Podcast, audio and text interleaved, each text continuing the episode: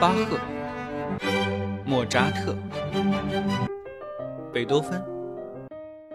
李斯特、肖邦、德彪西。这里是显微镜下的古典音乐史，我是旧扎特，不是莫，是旧啊。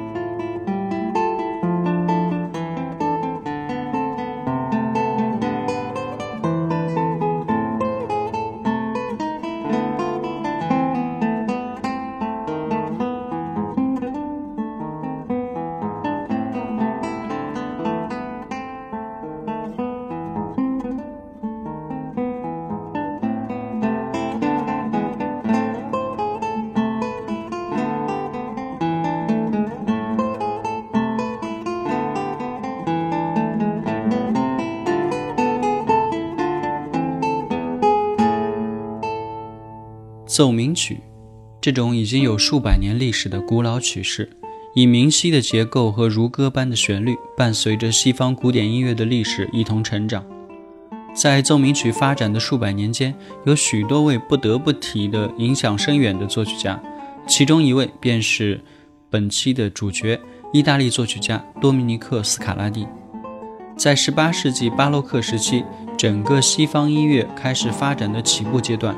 他定型了古奏鸣曲的结构与形式，为后来的奏鸣曲式发展打下了坚实的基础。奏鸣曲的名字 “sonata” 来自意大利语，意思是发出声响。早在13世纪便已出现在音乐术语中。在16世纪初，奏鸣曲泛指各种器乐曲，与声乐曲的康塔塔相对。到了17世纪初，奏鸣曲一般由数件乐器演奏而成。这个时期的奏鸣曲一般分为五段或者多段，带有对比性的乐段组合而成。到了18世纪巴洛克时期，奏鸣曲的结构也逐渐被固定下来，演奏形式从多件乐器的重奏慢慢变成了单件乐器的独奏形式，也就是我们今天经常习以为常听到的索纳塔的形式。在巴洛克时期，奏鸣曲大致可以分成两个种类，一个是教会奏鸣曲，另外一个是室内奏鸣曲。教会奏鸣曲的风格相对来说比较严谨一些，由非常注重对位法的乐章组成；室内奏鸣曲则相对来说比较宽松自由，通常会在前奏曲后接上一段舞曲。在17世纪中叶，意大利作曲家 A. 克雷利，也是我们上一期在亨特尔节目中提到的斯卡拉蒂和克雷利都提过。克雷利呢，通过了数量丰富的小提琴奏鸣曲，为器乐类的教会奏鸣曲奠定了标准。从单音乐章或者是多个乐章，变成了慢、快、慢、快等等四个乐章的形式。尽管奏鸣曲式发展迅速，但这个时期仍然是以器乐乐曲为主的。一直到18世纪上半叶，才开始陆续出现为键盘乐器创作的奏鸣曲。一六八五年，多米尼克·斯卡拉蒂出生在意大利南部的大城市那不勒斯，是当时著名的意大利作曲家亚历山德罗·斯卡拉蒂的第六个孩子。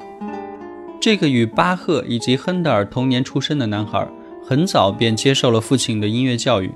十六岁便在那不勒斯宫廷礼拜堂担任管风琴手与乐师，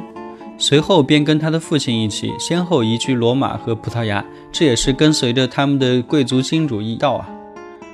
并且呢，斯卡拉蒂先后担任了圣彼得大教堂以及里斯本贵族教堂的乐师。作为一名演奏家呀，他为多个欧洲皇室以及大教堂服务，证明了自己的实力啊。但是今天我们对他的印象其实很少是演奏家了，更多的是作为作曲家的斯卡拉蒂。前面我们提到啊，斯卡拉蒂的父亲是一名歌剧作曲家。作为歌剧作曲家的孩子，斯卡拉蒂一生创作过多部歌剧以及清唱剧，但他最最有名的还是当属共计五百五十五首之多的奏鸣曲作品。尽管啊，斯卡拉蒂本人将这些作品称之为练习曲，但是啊，他的作品在表现各种艰深复杂的技巧同时，又带有大量充满意大利和利比亚民歌风格的美丽旋律。运用了丰富的和声和多彩的转调手法，这使得斯卡拉蒂的奏鸣曲走出了个人风格。尽管从现在的角度分析啊，这五百五十五首作品其实不能算严格的或者正式的奏鸣曲式，但它许多的创作手法，尤其是在快板节奏的处理上，已经具有了非常典型的古典奏鸣曲快板乐章的特点。这让斯卡拉蒂在古典音乐史上获得了“奏鸣曲之父”的美名。斯卡拉蒂对音乐史的贡献啊是有目共睹的。记得保罗·亨利·朗格在他那部著名的音乐史名著《西方文化中的音乐》一书中谈到了斯卡拉蒂的奏鸣曲时，他说道：“这种将音乐素材加工成主题，并使其成为对照的两个主题的意识是划时代的，只有到了斯卡拉蒂手里方得以实现。”朝着崭新的器乐样式前进的第一步，便是在键盘音乐，而斯卡拉蒂的成果有力地证明了本书的这个理论。我个人是非常喜欢斯卡拉蒂的，所以结尾我打算放一首他的低小调奏鸣曲，希望大家能喜欢。我们下期再会。